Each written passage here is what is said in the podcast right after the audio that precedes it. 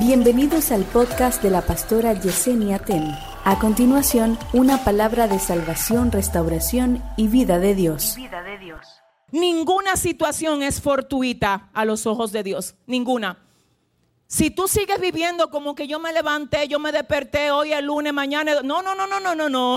Mañana es lunes, pasado mañana es martes. No es eso. Hoy es domingo, mañana es lunes y pasado mañana martes. Pero hoy, mañana y pasado son días donde yo necesito revelar lo que yo tengo dentro para saber si lo que yo tengo es coherente hacia lo que Dios me quiere mover. Porque lo que te estanca a veces no es el diablo, es la actitud que tiene que ser cambiada dentro de ti. Entonces quiero que tú oigas, siento a Dios aquí, Dios mío, agárrate iglesia. Dice el Salmo 37, verso 23, en la versión NTV. El Señor dirige los pasos de los justos.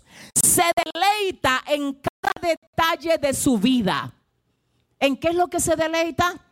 En cada detalle de su vida. ¿Cómo Dios se va a deleitar en cada detalle de mi vida? ¿Cómo lo va a hacer? Mirando cada detalle de mi vida.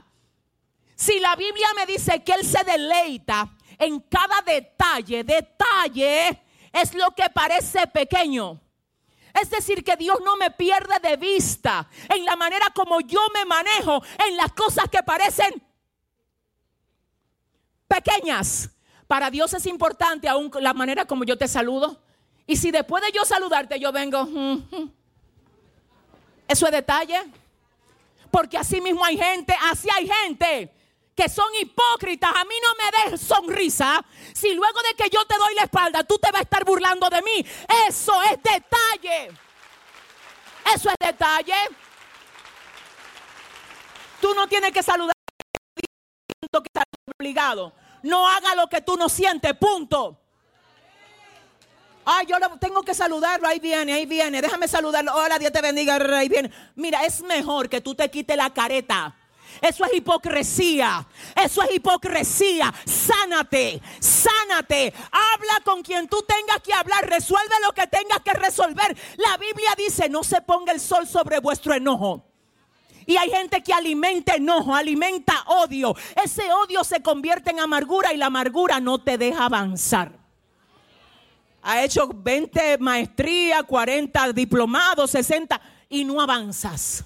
Porque no tiene que ver con diplomado ni con maestría, tiene que ver con humillación, con sanidad, con liberación del alma, con llevarme bien con los demás. Aquí diga conmigo esencia, vamos, dígalo, esencia limpia. Eso es lo que Dios quiere. Eso es lo que Dios quiere. Dios se deleita en los detalles de tu vida. Le diste un saco de arroz a alguien, lo ayudaste con tres mil pesos y después está diciéndoselo a todo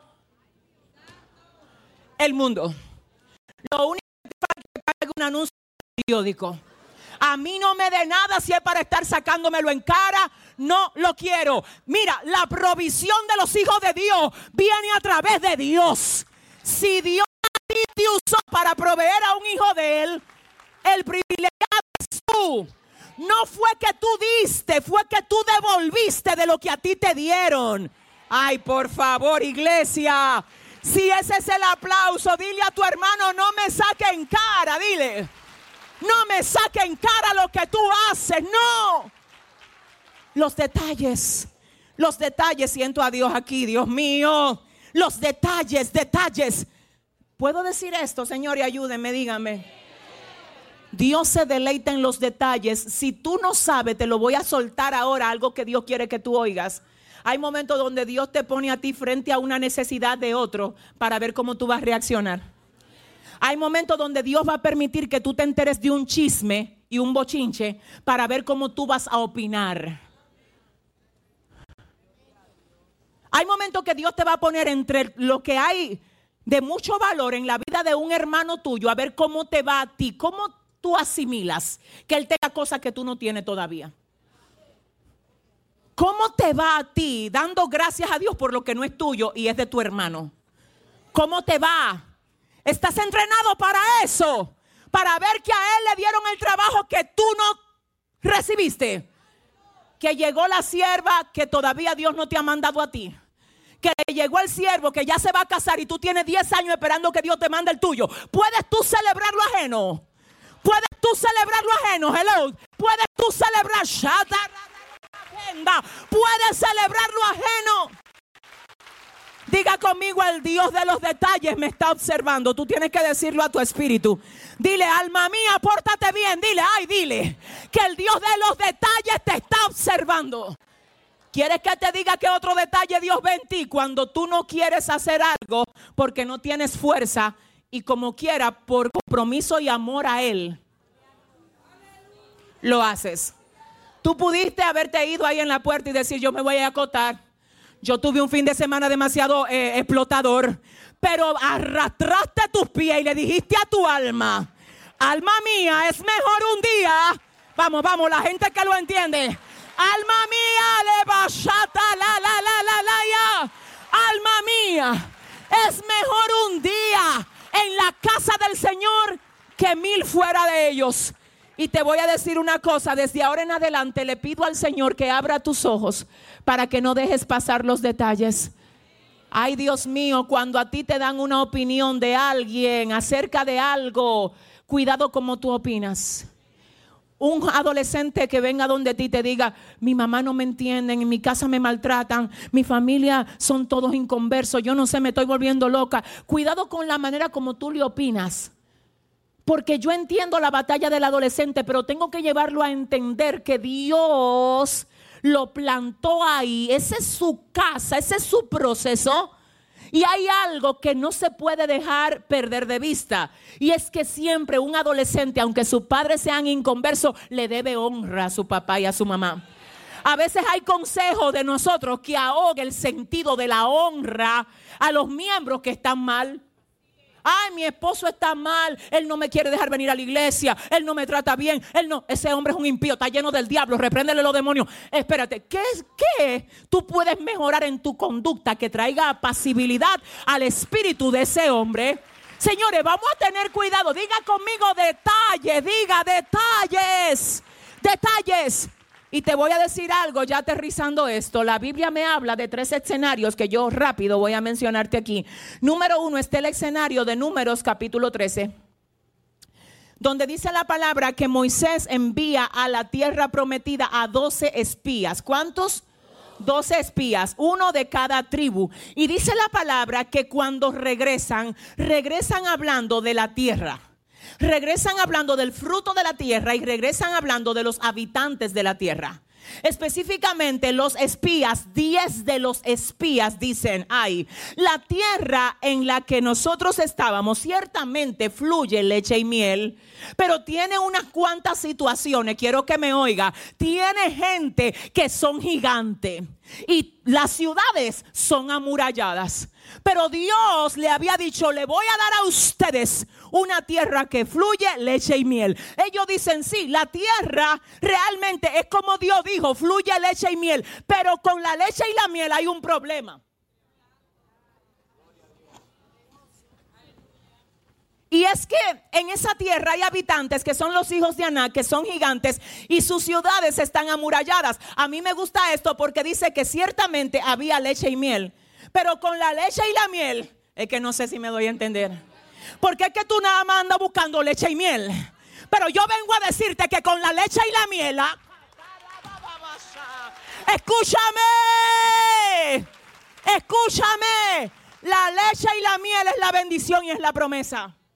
Los gigantes y las murallas es la oportunidad de ver a Dios en tu vida haciendo proezas. Si le vas a dar, es, no, no, no, vamos, vamos, vamos, vamos, vamos, vamos. Vamos, vamos.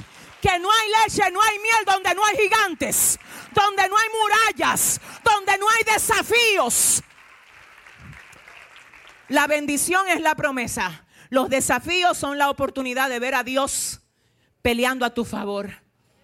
Y te voy a decir de qué más es oportunidad este tipo de escenario, de que se revele realmente quién le cree y quién no le cree a Dios.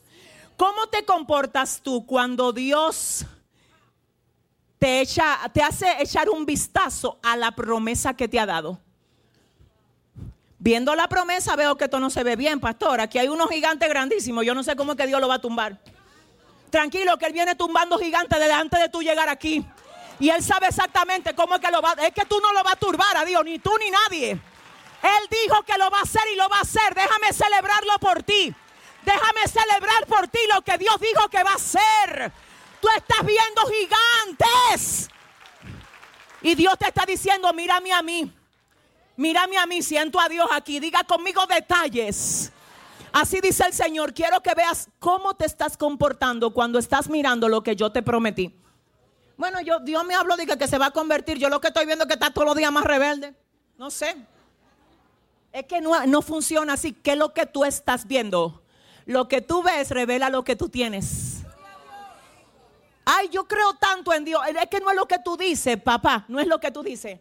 Es que aquí hay dos espías. Hay diez que están diciendo en la tierra hay gigantes, las ciudades están amuralladas, hay un lío grandísimo. Los moradores de esa tierra nos ven a nosotros como langostas. Ellos están hablando así, diez de ellos, y hay solamente dos que mandaron a callar a los diez.